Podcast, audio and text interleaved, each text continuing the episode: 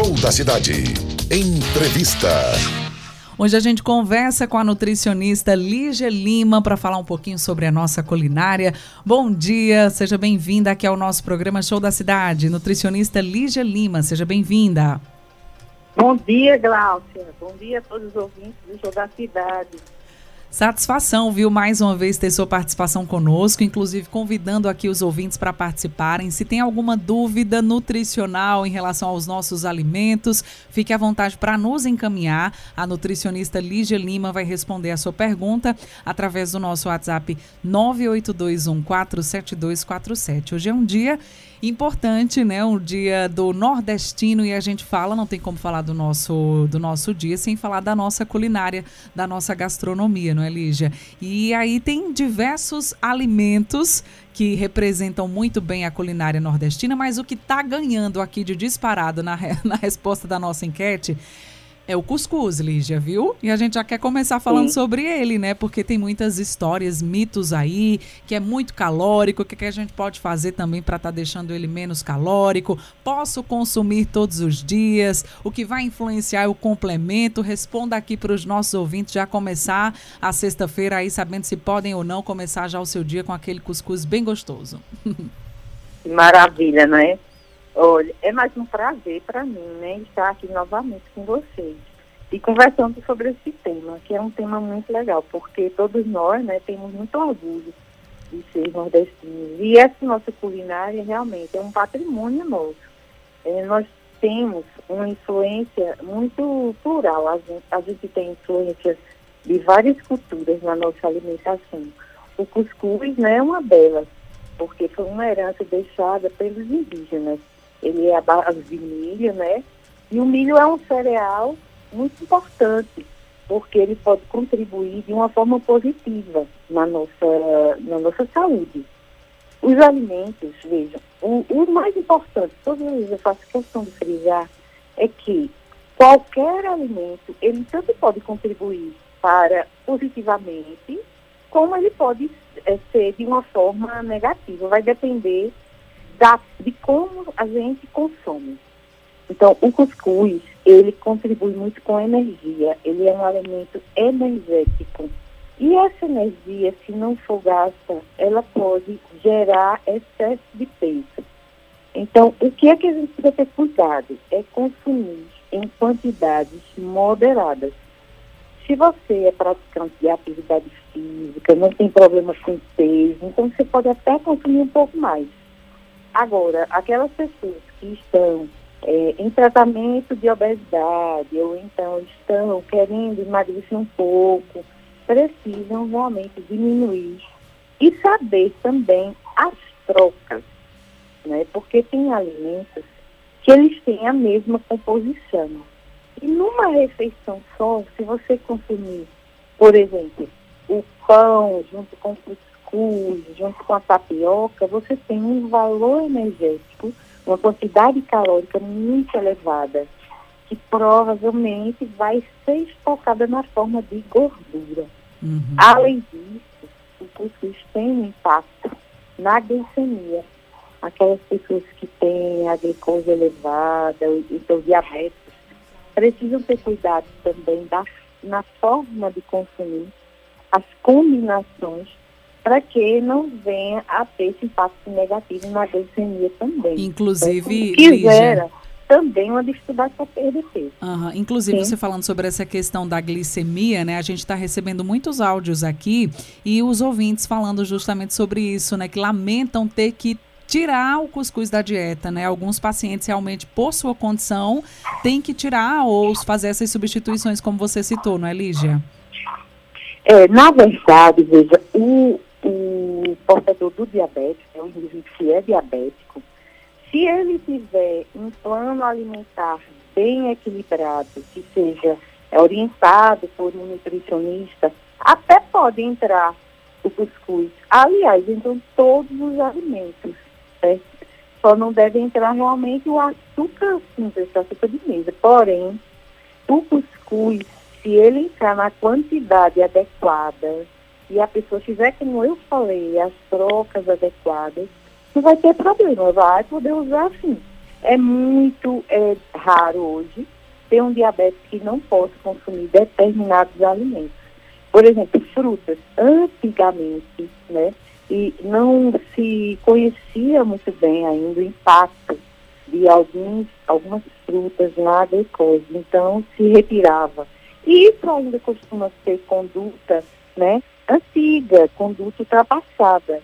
Né? Hoje, a gente sabe que uma boa orientação alimentar, um planejamento alimentar, ele é todo baseado na capacidade metabólica de cada indivíduo. Então, as frutas, inclusive, junto com o cuscuz, entram também no plano alimentar do diabético, uhum. agora nas quantidades corretas. Perfeito. O diabético, como qualquer um, precisa saber, estar consciente, é que tem que seguir, não existe milagre, né? Tem que seguir aquelas quantidades que estão no seu plano alimentar. Perfeito. Deixa eu correr um pouquinho aqui para a gente poder falar sobre outros alimentos também, que eu gostaria que você citasse a questão aqui da buchada, dobradinha, né? Que são é, alimentos aqui que são bem típicos nordestinos também, que são preparados Sim. aí com as vísceras dos animais. Tem aquela tripinha também assada ali, tripinha de porco, enfim.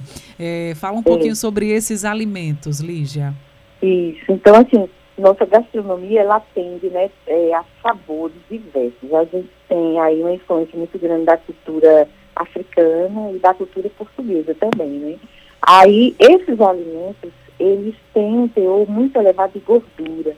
Então, a gente precisa também, né, como qualquer outro, ter cuidado e ter sempre aquele princípio da moderação. Uhum. Quando for consumir, não está consumindo todos os dias, né?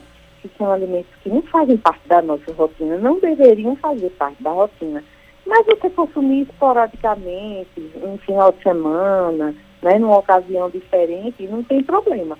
O que não pode é você estar consumindo esse tipo de gordura diariamente, porque vai ter impacto direto, vai aumentar o colesterol, o triglicerídeo, que favorece os cardiovasculares.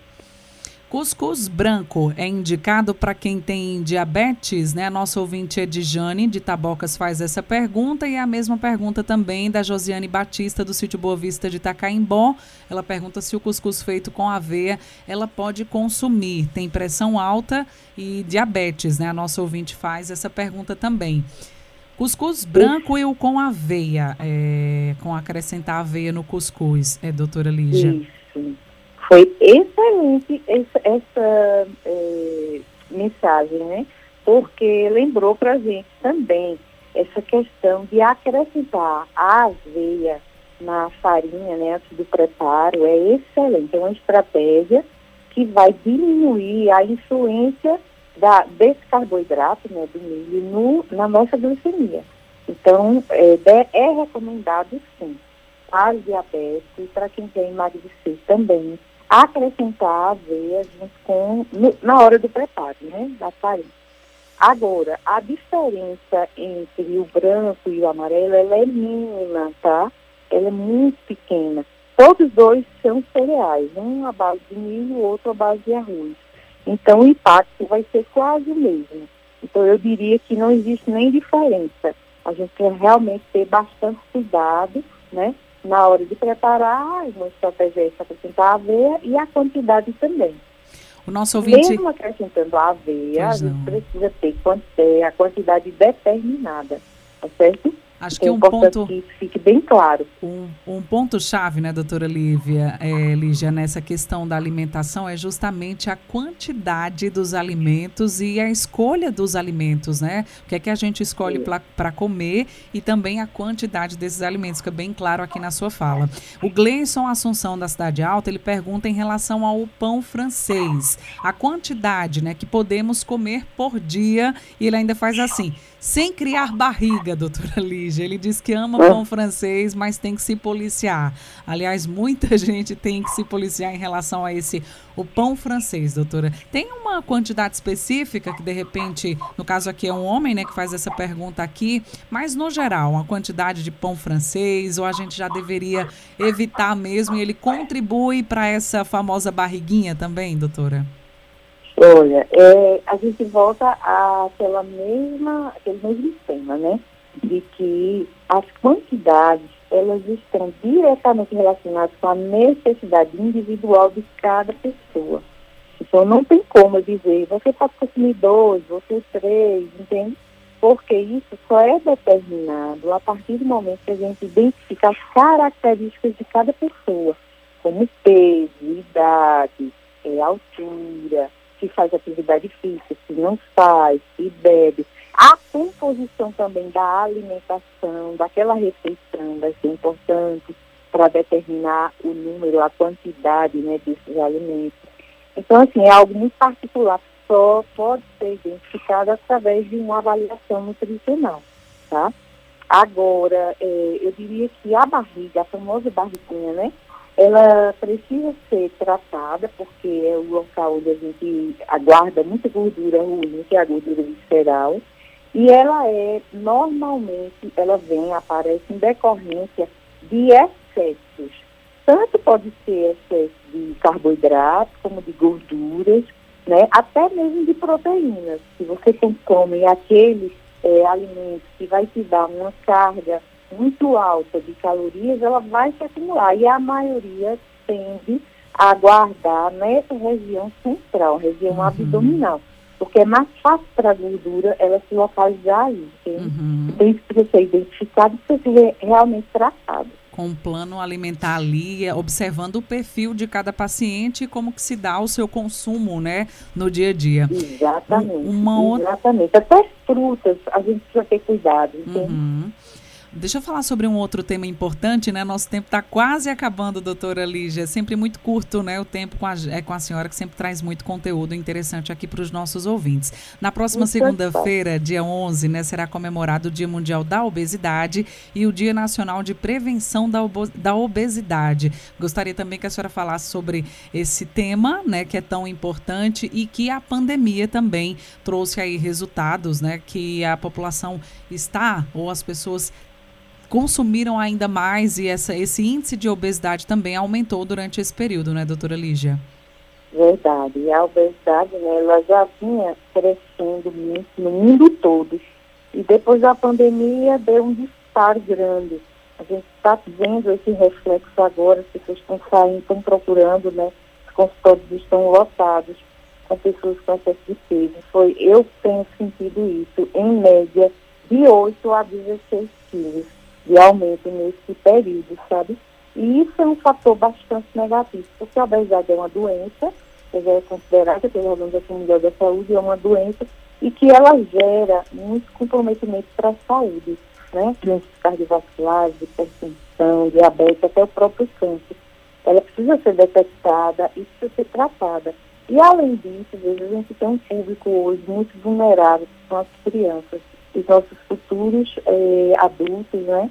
que estão aí sofrendo, sofreram muito né, nesse período, e a, eu diria que o principal fator é o consumo exagerado de produtos industrializados. Então, é, uma mensagem que eu deixo, a gente já está terminando, é o nosso tempo, como você falou, é que os pais, os responsáveis, precisam criar mais assim, consciência né, da forma como colocam o alimento dentro de casa para que essas crianças não tenham tanto contato com esses produtos industrializados, biscoitos, salgadinhos refrigerantes, né? E consumam mais alimentos naturais, alimentos que não são processados, frutas, vegetais. Isso nós ainda somos o grande campeão do não consumo né, desses alimentos. A gente ganha. Aí a gente precisa reverter essa situação para combater e tratar nesse momento tão difícil, né, da gente estar tá lidando com essas emoções. Teve uma, uma, ouvinte também que fez a pergunta que eu não posso esquecer, é do pé de galinha, é, doutora Lígia. Quais são as propriedades nutricionais? A gente tem observado né, a população numa carência muito grande, né, doutora Lígia? Alimentar mesmo, até mesmo pelos preços das, da, da, dos alimentos e a situação difícil que a pandemia vem trazendo. Então, essa tem sido uma opção para muita gente. Quais são as propriedades Sim. nutricionais do pé da galinha? Olha, é como qualquer parte né, do animal, ele vai conter também proteínas. É importante. Porém, também tem gordura, porque vai ter couro, né? É, vai ter as gorduras que ficam, que a gente muitas vezes nem vê. porque fica entre as fibras. É, tem muita cartilagem, então, assim, é, de qualquer forma, contribui para o indivíduo consumir proteínas. Todas essas partes comestíveis do animal vão ser importantes e podem. Agora é aquela história, né? Se você tem algum problema de saúde, como por exemplo uma bilipidemia, um aumento de colesterol, você que ter bastante cuidado, porque o consumo exagerado mesmo, precisa de proteína, vai trazer sempre um teor alto de gordura.